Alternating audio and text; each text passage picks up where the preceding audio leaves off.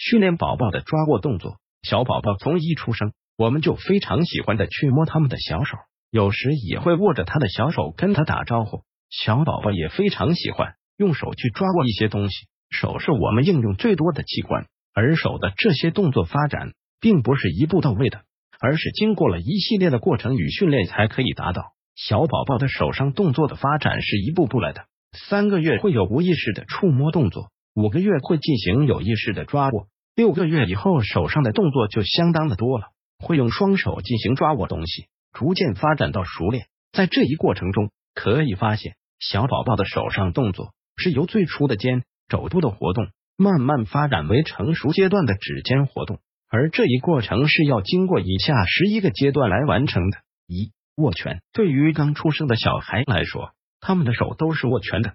当把头转对手时，并把手放到嘴里。这除了是手眼的协调能养，也是精细动作的开始。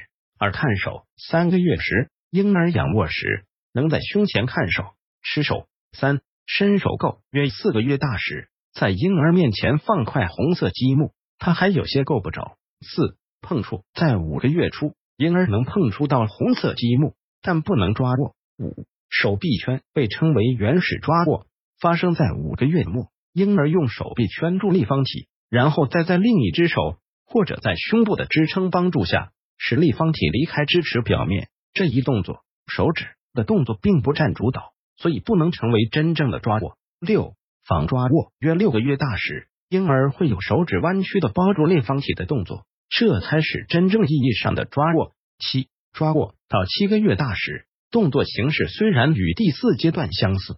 但此时婴儿手指已经可以克服重力作用，把立方体拿起，并且拇指与其他四指可以保持平行，抓过起立方体。八对指，此时宝岛拇指与其他四指可以相对的把物体抓握住，对指运动已经开始显现。九手指间的协调，到八个月大时，婴儿的拇指与食指、中指已经可以达到一个水平面了，并用三指力量把立方体拿起。十手指对捏到八到九个月大时，拇指与食指已经可以相对起来抓过立方体的。十一，手指更灵活。到了十三个月左右时，婴儿已经可以用指尖抓起立方体。所以手上动作是要有一个漫长的过程的，在不断的训练下，宝宝的手才会达到一个灵活运动起来。